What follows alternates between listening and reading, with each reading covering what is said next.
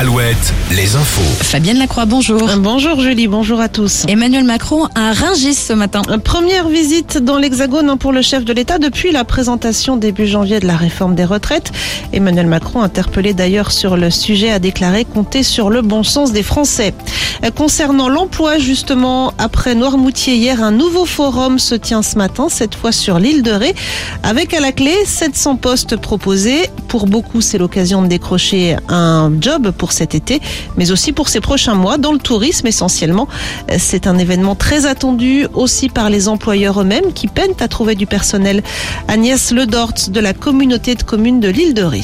Les employeurs aujourd'hui essaient de, chercher euh, bah, tous les moyens possibles leurs salariés, hein, notamment euh, les salariés pour la saison. Euh, et donc du coup, oui, ils regardent, enfin ils participent à tous les salons qui, peuvent exister. Ils se disent qu'un salon en présentiel, si effectivement les candidats sont au rendez-vous, et bah, c'est pour eux quelque chose de quand même beaucoup plus euh, pratique et efficace pour leur recrutement. Puis ils sont assez présents sur sur tous les réseaux et sur tous les types de recrutement possibles en ligne. Et notez pour les Rochelais qu'une navette gratuite est mise en place ce matin entre La Rochelle et l'île de Ré.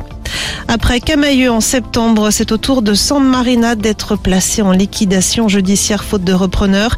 Les quelques 163 magasins de l'enseigne de chaussures avaient déjà fermé leurs portes dès samedi dernier. 660 salariés se retrouvent sans emploi. À Angers, les salariés du fabricant de matériel électronique Eolan sont en grève depuis vendredi pour une hausse des salaires. Même revendication pour les femmes de ménage qui travaillent dans la Vienne sur le site de la centrale de Civaux. Le mouvement a débuté il y a plus d'un mois.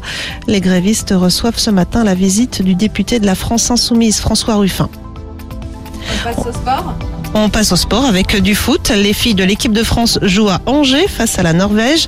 Il s'agit du dernier match des tricolores dans le cadre du tournoi de France. Un nul suffirait aux joueuses de Corinne Diacre pour remporter le tournoi.